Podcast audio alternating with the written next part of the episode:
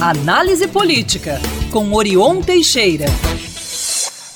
Bom dia a todos. Na sexta-feira passada, falamos aqui sobre a bateção de cabeça no governo Lula em temas polêmicos envolvendo a área política e a área econômica. Alguns deles envolvem também medidas que, colocaram, que colocam Minas no centro das discussões e controvérsias. Na semana passada, por exemplo, acompanhamos aqui sinais trocados e opostos no governo com relação a alguns projetos do governo de Romeu Zema, do Partido Novo. A oposição a Zema, deputados do PT e aliados, foi a Brasília para conversar com ministros do governo e defender a rejeição aos principais projetos do governo mineiro, referentes a privatizações e a adesão de Minas ao regime de recuperação fiscal. Em Brasília, ouviram o que queriam do ministro Alexandre Padilha, que é das relações institucionais, da área mais política. O ministro disse explicitamente que o governo federal estaria totalmente contra o projeto de Zema sobre a recuperação fiscal nos modos em que ele se apresenta. O ministro falou e gravou seu depoimento e ainda registrou o fato de a Assembleia Legislativa de Minas não tê-lo aprovado sequer votado ou seja, não poderia avançar dessa forma. Foi aplaudido pelos deputados mineiros que também gravaram vídeo para as redes sociais comemorando que classificaram como uma vitória sobre Romeu Zema. Em seguida, visitaram o ministro da Fazenda, Fernando Haddad, que é quem fala pela área econômica.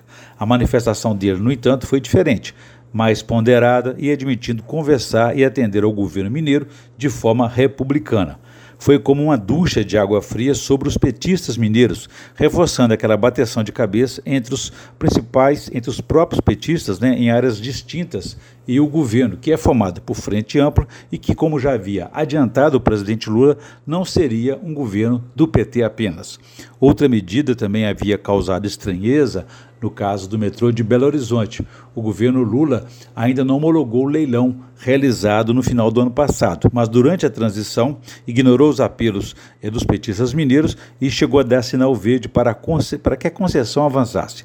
Já a mesma privatização envolvendo a Ceasa, Ceasa Minas ficou travada. Lula terá que ser, ao final, o árbitro a, da a última instância né, dos eventuais, das eventuais divergências e colocar o governo no mesmo rumo.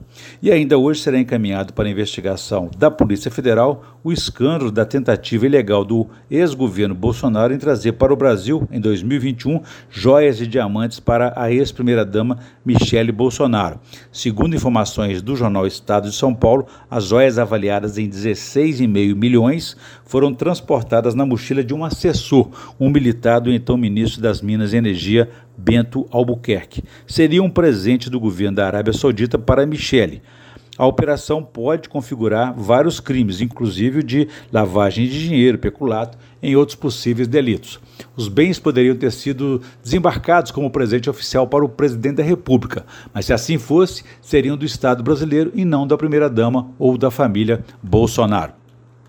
O importante e comprometido trabalho de um auditor fiscal foi feito, é importante registrar isso aí, ainda que o governo tenha tentado recuperar os bens em quatro oportunidades, com a intervenção do próprio Bolsonaro. Falta agora a Polícia Federal fazer o seu trabalho e esclarecer mais essa atrapalhada dos bolsonaros em se, em se apropriar indevidamente de esquemas fraudulentos. Ainda registra aqui o lamentável e condenável episódio envolvendo membros da Polícia Civil Mineira em caso de racismo em Ouro Preto contra indígenas, particularmente contra a deputada federal Célia Chacriabá palco histórico de nossa independência, Ouro Preto não merecia isso, como também é inaceitável o caso de racismo contra indígenas e mais grave ainda cometido por funcionários públicos da área de segurança que deveriam dar exemplo e proteção contra esses atos criminosos. Quem quiser saber mais pode consultar meu blog www.blogdorion.com.br. Um abraço a todos e façamos um bom dia.